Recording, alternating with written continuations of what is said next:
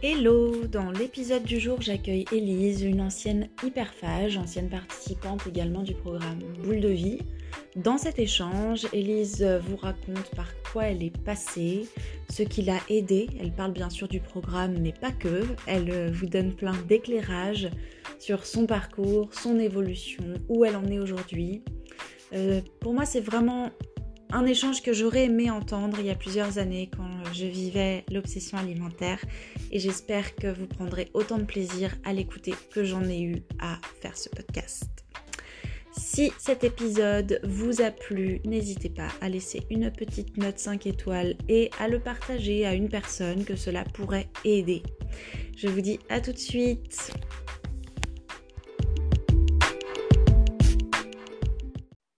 Voilà. Et bonjour Elise. Je crois qu'on est bon cette fois. Salut Macha. Super. Alors Elise, merci bah, de m'accorder ce temps, temps prévu pour qu'on échange sur euh, ton parcours, ton parcours y compris euh, au sein du programme Boule de vie, puisque tu es une, euh, tu es, une des participantes du programme. que tu viens de terminer et puis que tu nous racontes en fait ce que tu as envie de raconter un petit peu sur qui tu es, ta vie, ton parcours, où tu en es aujourd'hui. Euh, est-ce que peut-être tu, serais OK pour euh, un petit peu te présenter, euh, raconter bah, peut-être où tu en étais il y a quelques mois quand on s'est connus Enfin voilà, je, te laisse peut-être commencer par ce qui te semble juste et puis ensuite on enchaînera avec le reste. Alors, ben voilà, je m'appelle Elise, j'ai bientôt 40 ans. Euh, j'ai découvert euh, complètement par hasard sur Internet euh, le programme Boule de vie que tu proposes. en tapant juste dans Google comment me sortir de mon hyperphagie, un truc comme ça, je me souviens plus exactement. Mhm. Parce que, en fait, ça faisait des années que je souffrais d'hyperphagie. Ça faisait pas des années que j'avais mis un nom sur euh, ce dont je enfin, de quoi je souffrais. Mhm. Avant ça, je croyais juste que que j'avais pas de volonté, que, que j'avais un problème avec la nourriture, que j'étais incapable de me contrôler. Je mhm. croyais que ça faisait partie intégrante de ma personnalité, en fait, d'être juste euh, ouais, un peu faible et, et sans beaucoup de caractère. Mhm. Et puis, euh, parce que, en fait, moi, j'ai toujours euh, pensé que pour vraiment souffrir d'un trouble alimentaire, il fallait se faire vomir. Hmm. Et comme je ne me faisais pas du tout vomir, euh, j'ai jamais pensé qu'on pourrait prendre, en fait, mon problème au sérieux. Ouais. Et puis, euh, ça ça, ça se voyait pas forcément énormément sur moi parce que j'avais énormément de moyens de compensation. Je faisais soit beaucoup de sport, soit, soit ben, pendant, pendant des heures, je mangeais rien. Euh, voilà, je compensais beaucoup d'une autre manière. Du coup, finalement, mon entourage, enfin, c'est complètement passé à côté. Quoi. Je, hmm. Personne n'a vu, personne n'a pris. Mais même des fois, j'ai essayé d'en parler un peu, mais je crois, même à des psys, hein, j'ai essayé d'en hmm. parler. Mais je crois que peut-être aussi c'était ma manière de le raconter, hmm. mais, je, mais je crois vraiment que jamais personne, moi comprise, avait euh, pris conscience en fait de l'ampleur de, de, de, du temps et de l'énergie que ça, ça me prenait, de, de la place que ça avait dans ma vie en fait. Hmm. Et puis, euh, bah voilà, j'alternais les régimes, euh, j'arrêtais pas de trouver des nouvelles manières euh, d'avoir de, de, de, un nouveau contrôle sur moi, sur mon poids, sur mon corps. Et puis, un, jour, je me suis dit, mais en fait, tu, tu sens consciente qu'il y avait un truc qui jouait pas et mm-hmm. qu'il y avait quelque chose qui dépassait mon contrôle, en fait. Mm-hmm. Mais pour moi, j'étais 100% axée sur l'alimentaire. Hein. Je n'avais jamais pensé à quoi que ce soit d'autre, en fait. Mm-hmm. Et puis, quand j'ai tapé ça dans Google et que je suis tombée sur, euh, sur ta page, en fait, ça a été euh, une grosse, grosse claque, quoi. Ah parce que, euh, parce que tous tes mots, en fait, ils, ils parlaient vraiment. Enfin, tout d'un coup, je me suis complètement reconnue dans tout ce que tu décrivais, c'est-à-dire le, le, vide, le, le manque de, d'opinion, la, finalement le, besoin de, de, validation des autres euh, et tout ça. Et ça, c'était des choses dont j'avais jamais vraiment voulu prendre conscience, je crois. Enfin, voilà, je, me mm. disais que j'étais comme ça. Euh. Mm. Et surtout, surtout, j'avais jamais du tout fait un lien entre ça et mon hyperphagie. Mm, et donc, euh, ouais, de découvrir ton programme, ça a été pour moi une révélation. Quoi. Et Elise, je me demandais, tu disais que pendant longtemps, tu as vécu ce qui était de l'hyperphagie sans mettre ce mot dessus. C'est mm. quoi qui t'a permis de mettre ce mot dessus? Ben, En fait, en faisant des recherches, euh, parce que j'avais jamais entendu parler de ce terme, donc je faisais toujours des recherches sur la boulimie. Ouais. Et puis, euh, dans la boulimie, ben, il parle tout le temps justement de, du fait de se faire vomir. Donc, je ne me mm. reconnaissais pas à 100% dans la boulimie. Ouais. Et euh, je crois qu'un jour, par hasard, je suis tombée sur un article qui, qui mhm. décrivait en fait les différents euh, troubles alimentaires et il faisait mention de l'hyperphagie.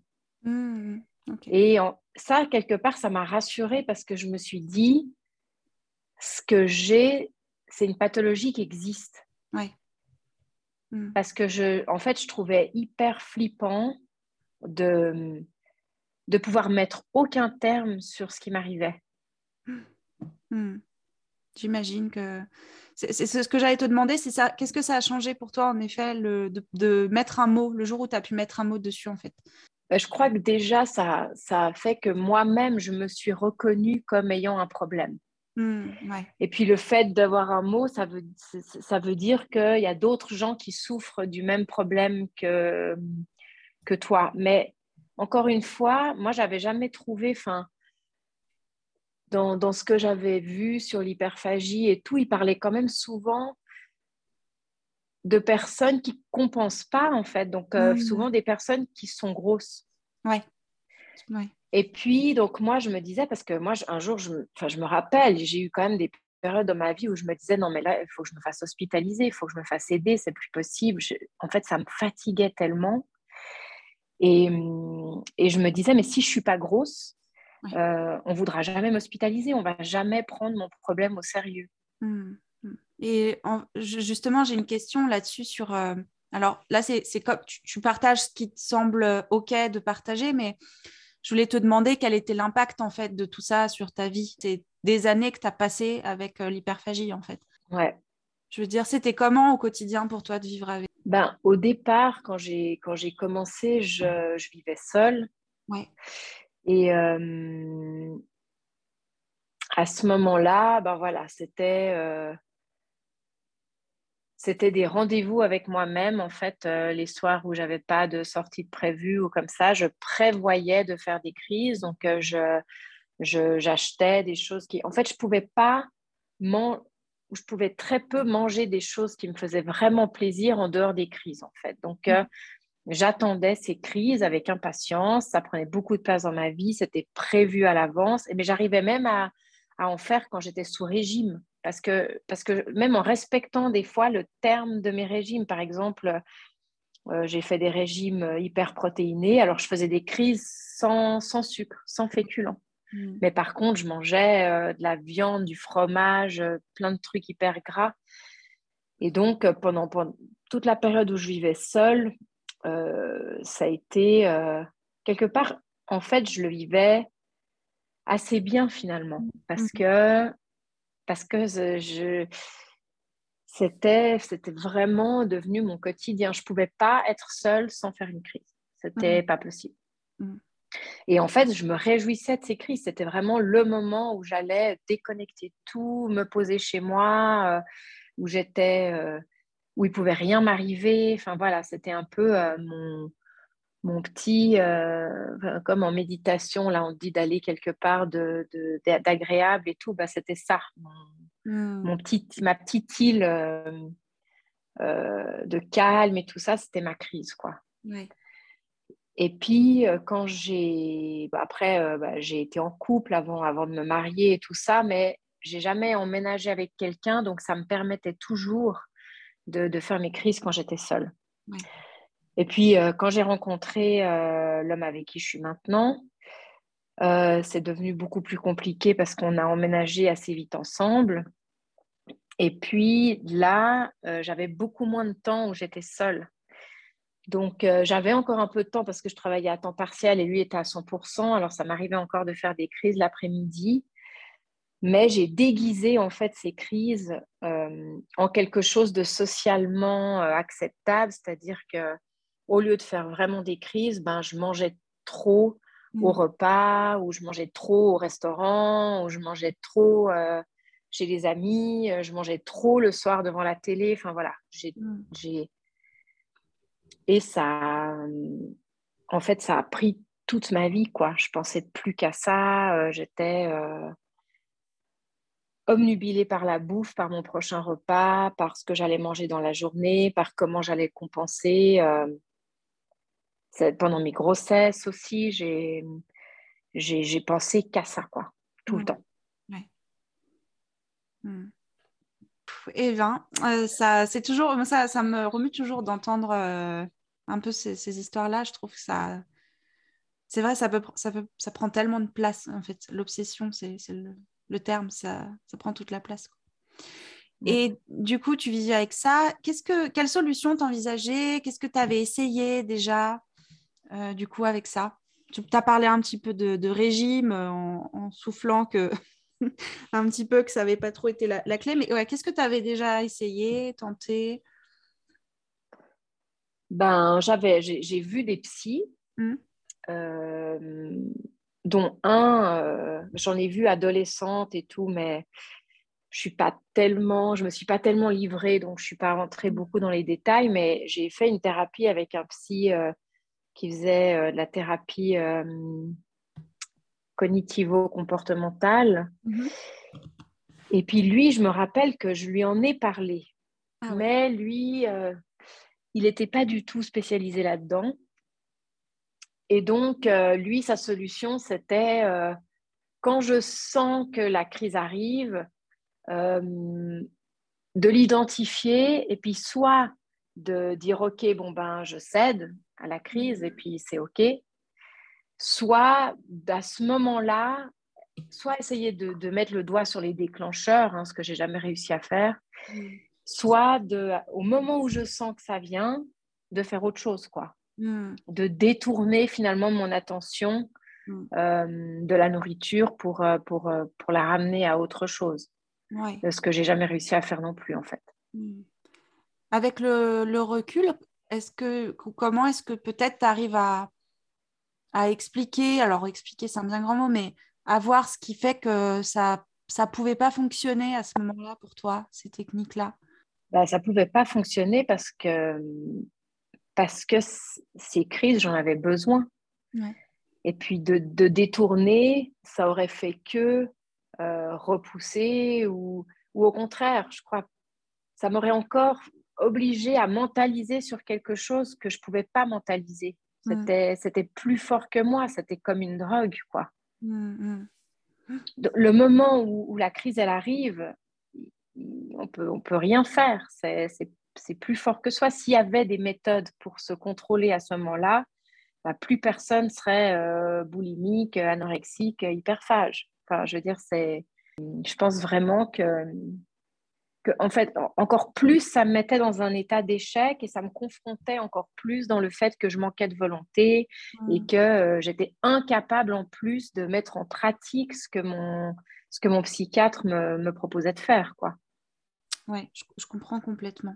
C'est souvent ce qui ressort, en fait, avec toutes les approches qui reposent sur la volonté, euh, parce que, euh, comme tu le dis très bien, la, la volonté ne joue pas. Et pourtant, ça n'empêche pas d'être quelqu'un de très volontaire dans la vie. Mais sur ce plan, c'est. En effet, quand la crise est là, euh, on est dans un état de manque et on, a, on a guère d'autres choix, soit de la, de la différer en pédalant très très fort pour y résister, soit de laisser faire. Mais tu as essayé les TCC Est-ce que tu avais essayé d'autres choses? Bah Après, euh, j'ai essayé euh, des, des, méthodes de, de, de, de, des méthodes alimentaires. Quoi. Tout était focalisé sur l'alimentation. J'ai j'ai fait des plans alimentaires, j'ai essayé, euh, euh, voilà, nouvelle hygiène de vie. j'ai essayé, franchement, j'ai essayé, j'ai mis toute mon énergie à essayer de focaliser mon attention sur autre chose. Ouais. Mais ça ne marchait pas, quoi. Je crois que ce que tu dis là, c'est vraiment hyper important parce que cette mise en échec, moi, moi je, me, je me suis, je l'ai ressenti, je sais que des centaines, des milliers d'autres gens l'ont ressenti. Et c'est le cas, en fait, à chaque fois qu'on va s'attaquer à quelque chose de plus fort que soi avec euh, les mauvais outils. Euh, et, euh, et, vraiment, moi, je trouve que les personnes qui, qui, connaissent les troubles alimentaires sont toutes des personnes hyper volontaires même quand elles sont tellement mm. épuisées qu'elles peuvent plus se lever de leur lit et qu'elles font que faire des crises toute la journée, ça n'en reste pas des personnes ultra volontaires euh, à la base et qui ont une force de vie énorme. Mais au bout d'un moment, quand euh, tu essayes de, je sais pas, j'ai pas l'image, mais quand tu essayes de te tirer des tonnes euh, toute seule avec la force de tes petits bras, bah, tu t'épuises, ça peut pas marcher. Elle, la, boucle, euh, comment dire, le cercle vicieux, c'est que tu te dis ah bah ça n'a pas marché parce que j'ai pas, j'y ai pas été assez fort et donc je vais y aller encore plus fort. Mm. Et c'est terrible hein, d'être enfermé là-dedans. Et donc, qu'est-ce qui fait que tu as choisi du coup de, alors, de faire cet accompagnement avec moi? Pour quelles raisons tu m'as contacté Là aussi, tu en as un petit peu parlé euh, tout à l'heure. Euh. Bah, quand j'ai quand j'ai lu en fait ton voilà le, ce que tu as écrit sur ton site Boule de vie pour moi, ça a été vraiment une évidence. Je veux dire, j'ai même pas essayé de chercher s'il y avait euh, d'autres personnes qui, qui, proposaient le même genre de suivi que toi ou comme ça. J'ai postulé direct parce que, parce que je me suis dit, en fait, c'est exactement ça. En fait, pour moi, ça m'a paru tout d'un coup euh, comme magique de me dire que avec, avec ce que tu proposais, c'était non seulement j'allais guérir de, de, ma, de mon hyperphagie. Mais en plus, en fait, j'allais découvrir pourquoi je, pourquoi je passais complètement à côté de ma vie tout le temps, quoi.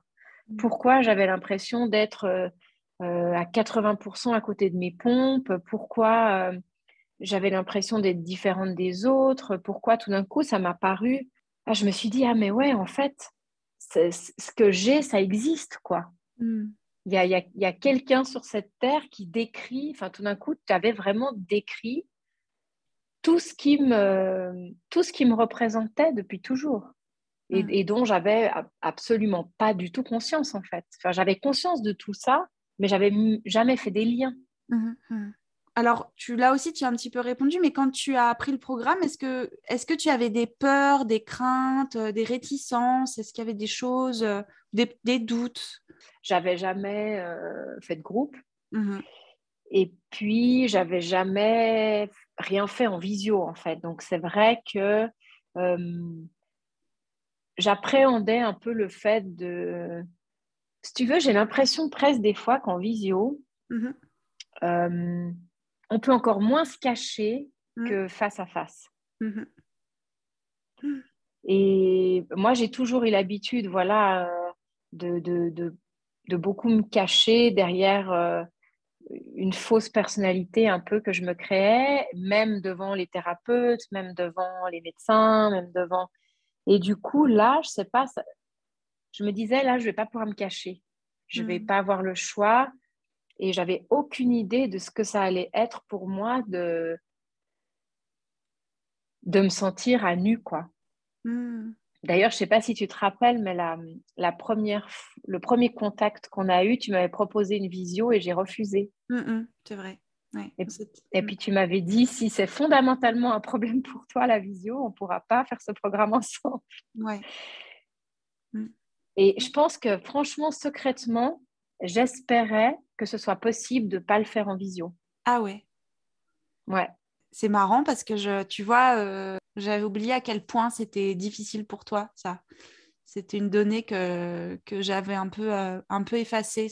C'est intéressant ce que tu dis. C'est intéressant parce que tu, vois, je me permets de faire une toute petite parenthèse. Bah, ça, je te l'avais partagé à toi, mais quand j'ai commencé euh, mon activité, moi, je l'ai faite en visio parce que je... mon caractère colle bien avec la visio et je trouve que ça apporte un confort aussi euh, quand on n'a pas beaucoup d'énergie Euh, ça évite de perdre cette énergie dans les transports ou les déplacements et des fois ça permet de suivre la thérapie.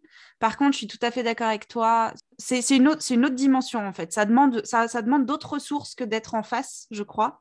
Et c'est pas forcément plus reposant. Euh, et quand j'ai commencé, je sais que j'avais essuyé pas mal de, de critiques parce qu'il y a des, des, des, psys notamment qui m'avaient dit mais on fait pas des thérapies en visio, euh, ça c'est ça marche pas comme ça, tu connais rien en thérapie. Et en fait aujourd'hui, on se pose plus la question de la visio parce que tout le monde pratique mm. en visio. Enfin, si ça a été euh, obligé en fait. Enfin, les, gens euh, par souci de survie économique sont passés à la visio. On ne s'est pas posé de questions et puis on se rend compte que ça se passe super bien. Il y, avait d'autres praticiens qui déjà avaient, faisaient de la visio par choix, mais il y en a plein qui se sont convertis à la visio par obligation. Et euh, c'est intéressant parce que je sais que selon au gré des, vagues de confinement, il y a aussi des personnes qui vont dire ah non mais moi je, ne vais pas faire de la visio parce que c'est pas aussi efficace, parce que euh, on peut pas on peut pas faire autant de choses qu'en live. Enfin il y a aussi quand même des croyances liées à ça et je trouve ça intéressant euh, que tu apportes cet éclairage de dire toi dans ton expérience tu vois qu'en visio tu as encore plus moins de cacher qu'en live. Tu vois, parce que souvent on a l'impression que la visio, c'est un peu la version dégradée de la thérapie, de la vraie thérapie comme euh, le groupe, c'est un peu la version dégradée de la thérapie individuelle. Or, moi, je, crois très fort au groupe et à la visio. Mais je trouve déjà qu'en visio, euh, on montre qu'une partie de nous, finalement, de notre corps. Et euh, je mhm. trouve qu'il y a la gestuelle, les mimiques et tout ça, ça rentre beaucoup moins en ligne de, compte. Et, pour moi, tout ça, c'est des choses derrière lesquelles on peut se cacher, en fait. Mhm. Rien que la, la position qu'on peut avoir quand on est face à face, euh, soit une position très fermée, soit ouverte. Enfin, voilà, je trouve que, euh, que toute cette espèce de dialogue corporel qu'on a quand on est en face, ou même, j'imagine, euh, parfois entre thérapeutes, enfin, soit du sexe opposé, soit qui sont attirés par le même sexe que soi, mais je veux dire, il y a aussi une histoire un peu de séduction, mm-hmm. je trouve, qui, a, qui, est beaucoup plus forte quand on est face à face qu'en visio. Ah je trouve que tous ces mécanismes-là que moi, je pense, j'utilise beaucoup euh, pour me protéger, mmh je ne pouvais plus les utiliser. Ah oui. Mmh. Et je me sens plus, plus observée, je crois, en visio qu'en face, en fait. Ah oui, ouais. c'est intéressant. Euh, l'individuel, je trouve que ça s'est fait assez facilement. Ouais. Pour moi, la visio, je me suis assez vite adaptée. Euh, ça, c'est assez vite passé.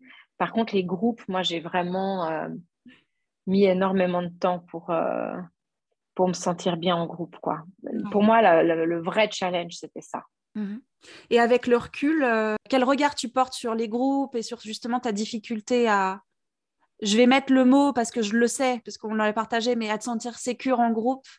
Alors, ça a été vraiment hyper difficile. Je dois dire que franchement, je me suis jamais sentie autant en danger que pendant les groupes de thérapie. Mais je pense que c'est ce qui m'a permis d'apprendre le plus sur moi euh, de tout ce que j'ai connu jusqu'à maintenant. Hmm. Et je pense même, en fait, c'était plus, euh, c'était plus bénéfique pour l'avancement de, de, mon cheminement hmm. quand j'étais pas à l'aise avec ça qu'à partir du moment où c'est devenu facile, en fait. Ouais parce que, parce que vraiment, en groupe, euh, même quand on n'intervient pas, même quand il y a des choses qui ne nous parlent pas, en fait, ça nous parle de nous-mêmes tout le temps, en fait, de, ce qu'on ressent, de ce, que, de ce que ça provoque chez nous. S'il y a des gens qui arrivent à être euh, complètement détachés et complètement à l'aise en groupe, je ne sais pas comment ils font, parce que, parce que vraiment, ça nous met face... Euh, à toutes nos difficultés, toutes, euh, toutes nos... Enfin, moi, ça m'a vraiment mis face à toutes mes craintes, quoi. Mmh, mmh. Si c'est OK pour toi, est-ce que tu, tu, tu, voudrais bien un petit peu euh, expliquer ce qui fait que tu te sentais en danger comme ça ou ce que ça veut dire pour toi, te sentir euh, en danger en groupe? Ben, En fait, ce qui me faisait très peur, c'est de ne pas être appréciée, de, de, de, dire des choses qui allait peut-être être mal perçue, euh, de me retrouver euh, en conflit ou face à des gens qui qu'elle est peut-être pas abondée dans mon sens. Euh, même juste, en fait, au début, pour moi, c'était insupportable. Même juste les moments où on se regardait, où on parlait pas. C'était franchement, moi, je me rappelle, je, à la fin, bah après, ça m'arrivait même à la fin parce qu'il y a, y a, toujours eu ça, ça, des groupes hyper riches en émotions et tout ça, mais je me rappelle qu'au début, euh, à la fin de chaque groupe, je devais changer de t-shirt, quoi. Ouais. C'était la, vraie peur primale, animale, quoi. Hmm. J'étais en danger. J'étais euh, dans une faune sauvage euh, où je, je, me sentais hyper fragile et j'avais, et j'avais surtout cette impression que tout le monde était ultra à l'aise sauf moi. Que toutes les filles, elles racontaient des trucs hyper intéressants sauf moi. et puis, euh, j'avais l'impression qu'elles étaient toutes ultra minces sauf moi. Ouais. Euh, tout ce que je vis en fait au quotidien, mais, mais, mais en, en concentré, quoi. Ouais. Oui, j'allais te demander, euh, le, tu, tu, vois, tu racontes cette espèce de, de cette expérience d'insécurité, euh, voire de, de, de, peur en groupe. Et j'allais te demander comment c'était dans la vie, en fait, avec les autres. Bon, le groupe, ça crée des conditions propices à ça. Quand on est très insécure dans la vie, euh, on est insécure plus plus dans un groupe. A priori, c'est un accélérateur de ce qu'on ressent dans la vie. Je sais pas si, si tu as vérifié ça, toi, dans ton expérience, en fait. Ah oui, c'était complètement ça. C'était en fait ce que je vivais au quotidien, mais finalement, au quotidien, c'est à petite, moyenne dose parce que c'est parce que rare déjà euh, qu'on se retrouve euh, euh, avec un groupe de, je sais pas, 10 personnes qui sont là pour, pour, pour vraiment parler de choses profondes. Donc, je, je, me retrouvais finalement dans des situations du, du quotidien Mmh. qui me, qui me mettent en grand état de stress déjà euh, dans la vie de tous les jours, mais en groupe, c'était euh, c'était puissance 1000, quoi. Comment tu vis ce mmh. genre de choses aujourd'hui? Mais C'est toujours inconfortable. Ouais. Mais, mais ça ne me pose plus de problème que ce soit inconfortable. Je, je, en fait, je suis maintenant, je suis, je sais pas si ça peut se dire, mais je suis tolérante à l'inconfort. Ouais. C'est plus une question de survie. Il n'y a pas de danger de mort, quoi. Mm-hmm. Mm-hmm. Et hum, maintenant, je, suis, je, me sens capable de supporter l'inconfort. Mm-hmm. Et hum, en fait, maintenant, je, suis dans une situation inconfortable avec quelqu'un. Euh, plutôt que de me dépêcher, en fait, c'est comme si c'était pour, euh, pour, pour faire partir cet inconfort. C'est vraiment, c'est un, un peu comme ce qui se passe avec la nourriture, c'est un besoin de pansement immédiat. Il faut mhm. qu'il y ait quelque chose tout de suite qui atténue cet inconfort. Mhm. Et maintenant, quand j'aurais envie de, de, faire ça et quand j'ai ce réflexe, en fait, je le fais pas parce que, parce que je, bah, je, je, je plutôt j'essaye de, de, m'installer dans cet inconfort et puis de me dire, bah ouais, là, c'est inconfortable pour moi. Mhm. Et je, suis capable, maintenant, j'ai les épaules pour, euh, pour pouvoir euh, passer au travers de cet inconfort. Mhm. Je te propose qu'on regarde un petit peu aussi ce, que, ce qui a avancé pour toi, en fait. Quelles ont été... Euh, quelles ont été tes plus grosses prises de conscience? Quels ont été les plus gros changements pour toi? Moi, je dirais que ça a tout changé en fait je, j'ai vraiment, euh, j'ai vraiment découvert qui j'étais. Mhm. J'ai, j'ai vraiment compris qui j'étais. J'ai vraiment, euh, ouais, ça, ça, ça a vraiment tout changé. Enfin, je veux dire, je me dis maintenant, euh, maintenant, j'ai, j'ai, j'ai plus peur, quoi. Mhm. J'ai l'impression que je vivais avant dans une peur constante, en fait peur, euh, peur de me retrouver seule, peur de peur de pas vivre ma vie à fond, peur de j'ai peur de pas avoir de temps, peur, enfin j'avais des tout était euh, je, je, fonctionnais qu'en fonction de mes peurs. Mm. le seul moteur que j'avais dans la vie finalement c'était la peur. Mm. Mm. Et maintenant euh, alors je dis pas qu'il y a, y a que j'ai plus du tout de moments où, où mhm. j'ai des angoisses profondes, ou bien où je où il y a des moments où je me sens aussi perdue parce que parce que parce que je trouve que c'est on, revient vite dans nos vieux travers un peu. Euh, on a, moi, j'ai quand même ce réflexe de, me déconnecter quand quelque chose ne va pas, donc euh, je, je, je, peux vite tout d'un coup sentir que je, que je me déconnecte ou que mais en fait, maintenant, je, je, reviens tout le temps et puis je suis vraiment là. J'ai l'impression vraiment de faire, euh, de faire partie de, de cette vie. De, de. Ouais, je ne sais pas. Ça, pour moi, ça a vraiment tout changé. En fait, j'ai, maintenant, j'ai une substance, j'ai des contours, j'ai, j'ai...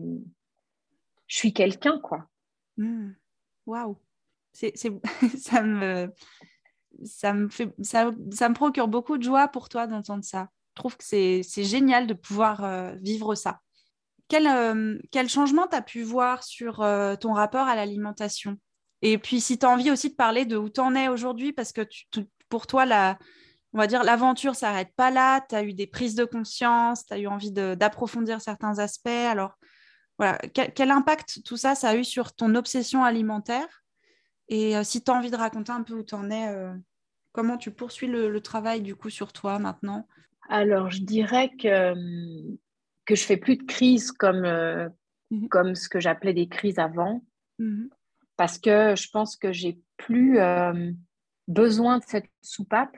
Par contre, j'ai en fait, je me sens complètement déconnectée de, de mes signaux corporels. Je me sens, euh, j'ai l'impression que mes, mes, années de restriction, mes années de régime, elles m'ont, mm. elles m'ont un peu détraqué. Euh, en fait, j'ai pas l'impression, j'en suis sûre, quoi, que ça m'a complètement détraqué. Euh, déjà, je que je, je connais pas mes goûts alimentaires non plus parce qu'en fait, je, comme je fonctionnais un peu que par compulsion, je, je je ne sais pas ce qui me fait vraiment plaisir. Et puis, ben, voilà, ces années de restriction, de régime, ça m'a fait fantasmer mmh. euh, un certain type d'alimentation euh, qui était interdite. Et puis, euh, ça m'a développé une espèce d'obsession pour ça, en fait. Mmh. Et une grande, grande culpabilité. Enfin, voilà, j'ai encore cette difficulté à, à, voir la nourriture juste comme de la nourriture et puis pas comme euh, une récompense. Enfin voilà, je, je sens que je, je mets dans la nourriture plus que ce que je devrais y mettre en fait. Et moi, maintenant, je ressens vraiment le besoin de me reconnecter euh, à mon corps pour... Euh, je veux plus jamais être dans la restriction en fait. Je veux plus jamais m'inquiéter pour ce que je mange. Je veux plus jamais voir ma valeur en fonction de ce qu'il y a dans mon assiette. Mmh, mmh et, ça, c'est vraiment quelque chose que je sens que je dois encore travailler. Mmh ouais, c'est intéressant ce que tu dis sur le. C'est comme si tu avais tellement passé tes sensations corporelles par un, filtre mental que voilà, il y a, un fossé qui s'est créé entre euh, ton corps, tes besoins, tes, goûts, tes envies euh, mmh. et euh, tes peut-être comportements un peu automatiques. C'est comme si ton mental avait complètement pris ben, les, commandes en fait de ton alimentation. Et donc là, aujourd'hui, tu, tu, as entamé un travail du, coup de reconnexion à ton corps qui va être plus sur le volet nutritionnel, si j'ai bien compris. Oui, puis qui va être plus sur le, enfin, qui va être axé euh, aussi plus la vision qu'on a de son corps, quoi. Mmh Parce que je mmh pense que ça, je pense que moi, j'ai encore un travail à faire là-dessus sur euh, voilà, d'apprendre à, m'accepter aussi physiquement, parce que je pense que maintenant, je, m'accepte bien euh, psychiquement. Je pense que j'ai découvert beaucoup de choses de ma personnalité et tout ça, et je pense que le physique, ça suit pas. Moi, j'ai toujours eu euh, quand même cette intuition que pour, pour, pour guérir vraiment et pour avancer dans la vie, il faudrait que je fasse quelque chose qui est aussi lié au corps que je pourrais pas tout faire avec mon mental. Mm-hmm. Et, et, le fait de me reconnecter à mes, émotions, ça me donne envie de me reconnecter à tout, en fait. Mm-hmm. Mm-hmm. Parce que je suis sûre que, qu'on a une intelligence corporelle qui est bien plus grande que, que ce qu'on utilise. Et je suis sûre que, que maintenant, moi, j'ai besoin de refaire confiance à mon corps et, et de, et de, lui pardonner et de me pardonner de tout ce que je lui ai fait subir aussi pendant des années.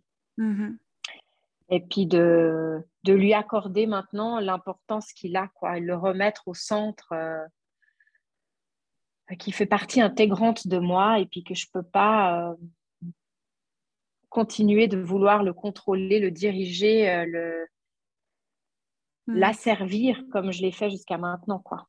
Hmm. J'ai envie de lui redonner son pouvoir. Hmm. Oui, ouais. c'est je pense que c'est un, un, très beau projet.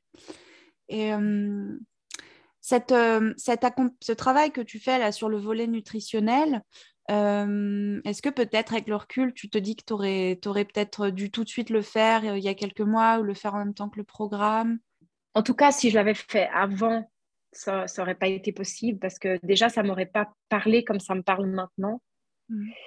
Et puis, je pense que j'aurais été complètement incapable de, de le suivre parce que, parce que j'aurais beaucoup trop mentalisé, j'aurais été euh, beaucoup trop euh, dans l'angoisse profonde de ne de, pas en comprendre euh, tous, les, tous les tenants et aboutissants, toutes les subtilités. J'aurais vu ça comme des règles de vie. Je me serais... En fait, j'aurais, j'aurais été incapable de, de, de ressentir.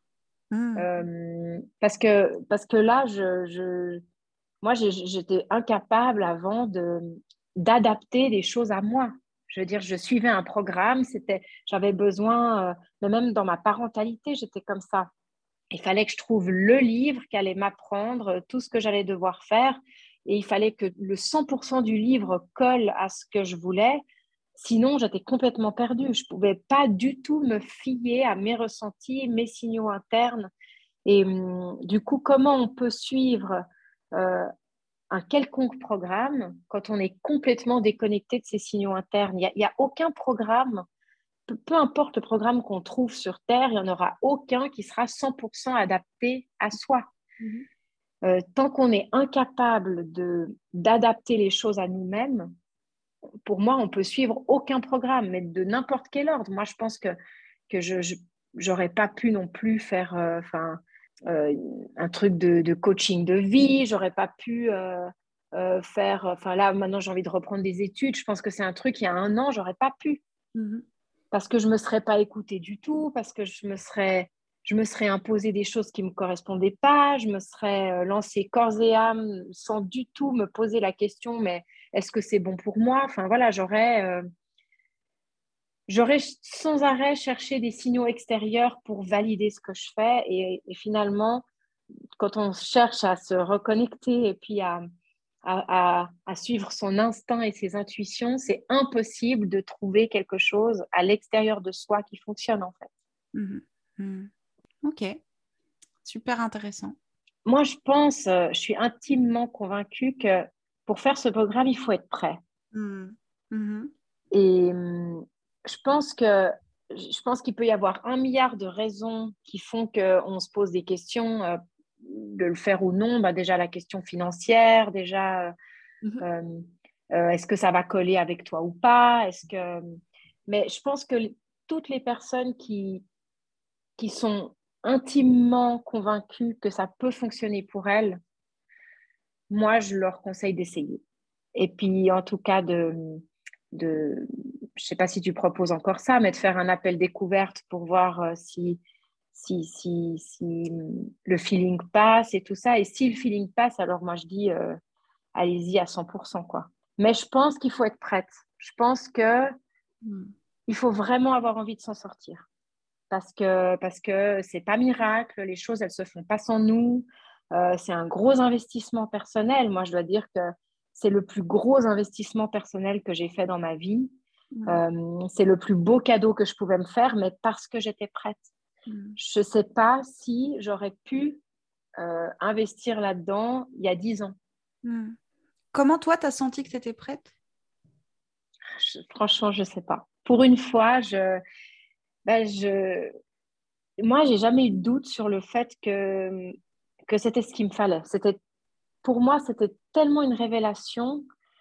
Euh, c'était tellement puissant ce que j'ai découvert aussi à travers euh, tes vidéos sur YouTube. Je, quand j'ai quand j'ai quand j'ai décidé de faire ce programme avec toi, il n'y a, rien qui aurait pu m'arrêter. Je, franchement, ni l'aspect financier. Enfin, si j'avais dû faire un emprunt, je l'aurais fait. Euh, je, je, ouais, j'ai senti vraiment que c'était ce qu'il me fallait. Hmm. Et à ce moment-là, j'étais, bon, ben, c'était, c'était avant euh, toutes ces histoires, c'était avant le confinement et tout ça. Donc, euh, euh, enfin, je crois. Maintenant, j'ai un doute. Hmm, c'était. non, peut-être pas, en fait. donc, un an. Il y a un peu plus d'un an. Non, c'était après, en fait. On était entre les deux. Alors toi, tu vis entre les deux, ouais. Donc on est, voilà, on n'était peut-être pas au même rythme, mais a priori entre les deux vagues de confinement. Ouais, ouais, c'est ça. Et euh, je, je, je, pense que peut-être je n'avais pas complètement conscience du temps que ça, ça prenait quand même, mais, mais, mais franchement, je, enfin, ouais, je, pense que une personne qui se sent prête et à qui ça parle comme ça m'a parlé à moi, il faut y aller. Quoi. Cool, ok. En tout cas, Elise, moi, je te remercie beaucoup d'avoir partagé tout ça sur toi. C'est euh, très généreux de ta part de, de, raconter ton histoire. Moi, ça me faisait toujours du bien d'entendre les histoires des autres. Merci d'avoir aussi parlé de ton expérience dans le programme et puis de l'avoir fait sans, sans complaisance. Est-ce qu'il y a, a d'autres choses que tu aimerais euh, ajouter? Peut-être la seule chose que j'aimerais ajouter, c'est que hum, il y a peut-être des moments, enfin pour les personnes qui hésitent et puis ou même qui débutent et puis qui ont peut-être des craintes. Euh, c'est en fait, je trouve que la guérison, elle est, elle est vraiment pas linéaire. Et mmh. encore maintenant, j'ai des moments où, où j'ai l'impression d'avoir des retours en arrière, ou bien euh, je me dis ah mais en fait j'ai rien compris. Enfin, il y a toujours des moments un peu de découragement et tout ça, mais tu en parles beaucoup aussi que. Et, je crois vraiment qu'il faut, enfin, pour moi, il faut vraiment garder confiance et puis euh, euh, peu importe finalement ce qu'on fait, si on fait les choses bien, si on fait les choses mal, si on a l'impression d'être des fois complètement à côté de la plaque et tout ça, ça marche. En fait, ça marche. Mais vraiment, ça marche, quoi. Hmm. Pour moi, c'était vraiment un plaisir de, de travailler avec toi euh, dans toutes les phases qu'on a traversées ensemble. Et, euh, et, voilà, c'est le. Je vais suivre de près la suite de tes aventures parce que je, pense que tu, euh, voilà, tu as préparé de belles choses, de beaux projets personnels. Et voilà, je te remercie pour cet échange. Ouais, moi aussi, je te remercie beaucoup pour vraiment tout ce, que, tout ce que ton programme a apporté dans ma vie. Quoi. Ton, programme et puis toi, parce que je pense que c'est quand même toi, enfin, ce, programme, il est vraiment fait à ton image. Élise, merci, ça me touche beaucoup, vraiment. Et, et merci.